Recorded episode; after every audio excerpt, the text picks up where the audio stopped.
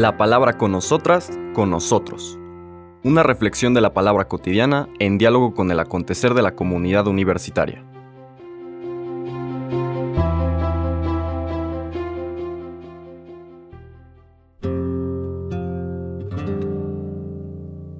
Hola, buenos días. Bienvenidas, bienvenidos a la palabra con nosotras, con nosotros. Hoy empezamos, este lunes, después del domingo con el que inició la vigésimo novena semana del tiempo ordinario, ya nos vamos acercando hacia el final del año litúrgico, que coincide con la fiesta de Cristo Rey, normalmente en algún momento del mes de noviembre. En este lunes 23 de octubre seguimos nuestra meditación del Evangelio de San Lucas, ahora en el capítulo 12, versículos del 13 al 21. En aquel tiempo, hallándose Jesús en medio de una multitud, un hombre le dijo, Maestro, dile a mi hermano que comparta conmigo la herencia. Pero Jesús le contestó, Amigo, ¿quién me ha puesto como juez en la distribución de herencias? Y dirigiéndose a la multitud, dijo, Eviten toda clase de avaricia porque la vida del hombre no depende de la abundancia de los bienes que posea. Después les propuso esta parábola. Un hombre rico obtuvo una gran cosecha y se puso a pensar, ¿qué haré? Porque no tengo ya en dónde almacenar la cosecha. Ya sé lo que voy a hacer. Derribaré mis graneros y construiré otros más grandes para guardar ahí mi cosecha y todo lo que tengo. Entonces podré decirme, ya tienes bienes acumulados para muchos años. Descansa, come, bebe y date a la buena vida. Pero Dios le dijo, insensato, esta misma noche vas a morir. ¿Para quién serán todos tus bienes? Lo mismo le pasa al que amontona riquezas para sí mismo y no se hace rico de lo que vale ante Dios. Palabra del Señor. Vamos a ver a lo largo de esta semana una serie de lecturas que apuntan a esta misma, eh, esta misma idea o este mismo, esta misma experiencia, diría yo, básicamente. Podemos experimentar la vida de acuerdo a la sensibilidad del mundo o del príncipe de este mundo, como hemos dicho en otras ocasiones, o podemos vivir nuestra vida, experimentarla, percibirla, de acuerdo a los principios del reino o los principios del espíritu, del espíritu de Dios.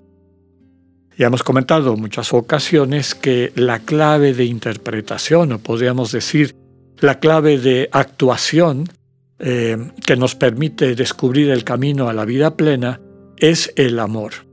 Y el amor entendido a la manera de Dios, en particular la forma como nos lo ha transmitido el propio Señor Jesús.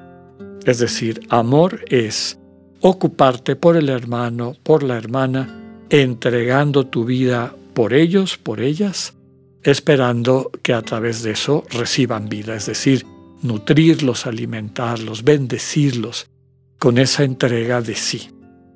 El vehículo de esa entrega puede variar, puede ser este, cuestiones materiales, si el hermano necesita algo, pues lo apoyo, si yo tengo algo con lo que le pueda eh, aliviar la carga que lleva, económica o de lo que fuere.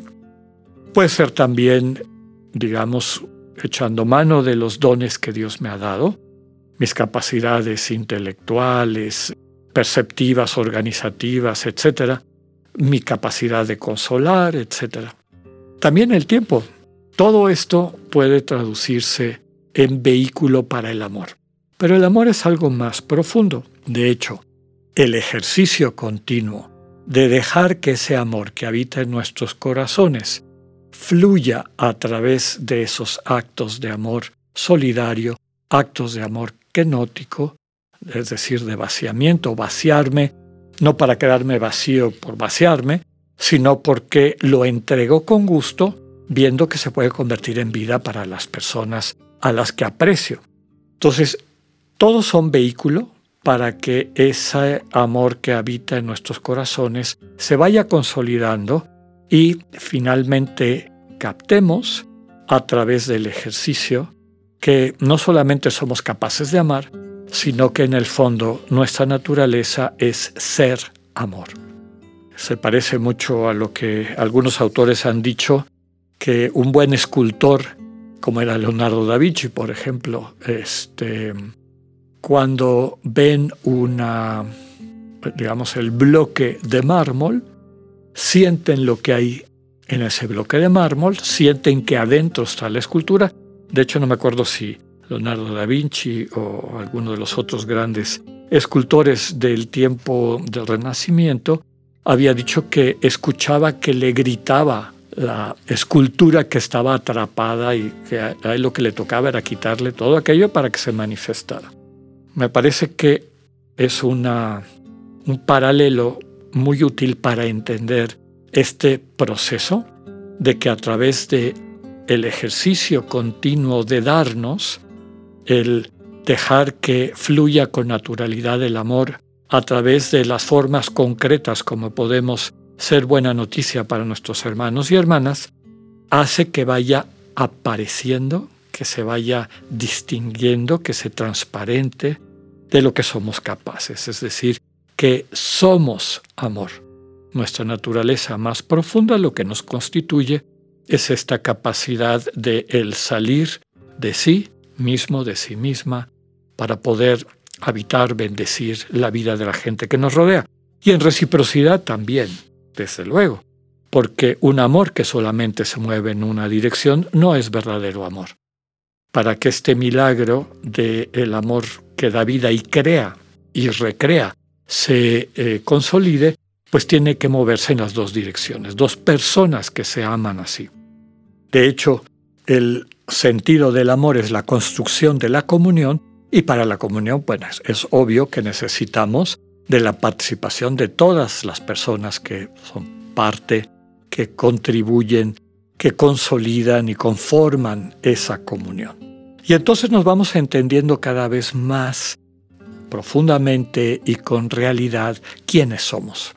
Es decir, en la medida en que nos relacionamos con las demás personas, desde nuestro ser amor a través de los dones y talentos que Dios nos ha dado, mejor nos entendemos, mejor nos ubicamos en el mundo, de mejor manera podemos vivir nuestra vocación fundamental, que es amar. Aunque también hay que subrayar que pues eso depende del carácter, temperamento, finalmente de la identidad de cada persona. Pero así vamos construyendo también la comunión. Todo el relato que acabamos de escuchar es lo que está subrayando, ¿no? El que le está pidiendo al Señor Jesús que se ponga de árbitro entre los dos hermanos para ver cómo se va a repartir la herencia. Y tal vez lo que el Señor está invitando a esta persona es a que no pierda de vista cuáles son los valores fundamentales de la vida. En ocasiones la avaricia, el querernos apropiar de algo o sentir seguridad, como pasa con aquel que tiene una gran cosecha. Voy a saber dónde la voy a guardar porque esta cosecha es lo que me va a hacer sentir seguro. Por años ya estoy con la vida resuelta, ¿no? Sin saber que en cualquier momento podemos morir y que lo único que nos vamos a llevar y básicamente es nuestro vínculo con la vida eterna, con la vida definitiva, con la Zoe, es aquello que es rico para Dios, lo que vale ante Dios, ¿no? Lo que nos hace ricos ante Dios, que es como termina la lectura del Evangelio. Por lo tanto, que nunca se pierda del horizonte de nuestra cotidianidad que lo que realmente vale la pena para construir esta vida es el amor no tomar decisiones sin abrirnos a percibir cómo lo que tenemos y somos puede ayudar a que esas relaciones de amor se profundicen, se consoliden y tener mucho cuidado de tomar decisiones que rompan esas relaciones de amor. Las cosas materiales se quedan de este lado. Solamente eso que nos vincula con la vida eterna nos acompañará después de haber pasado por este mundo. Que tengan un buen día, Dios con ustedes.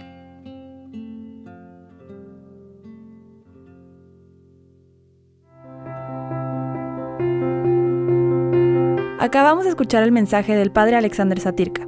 Escúchalo de lunes a viernes a las 8.45 de la mañana por radioiberoleón.com, a través de nuestra app gratuita para iOS y Android o por Spotify.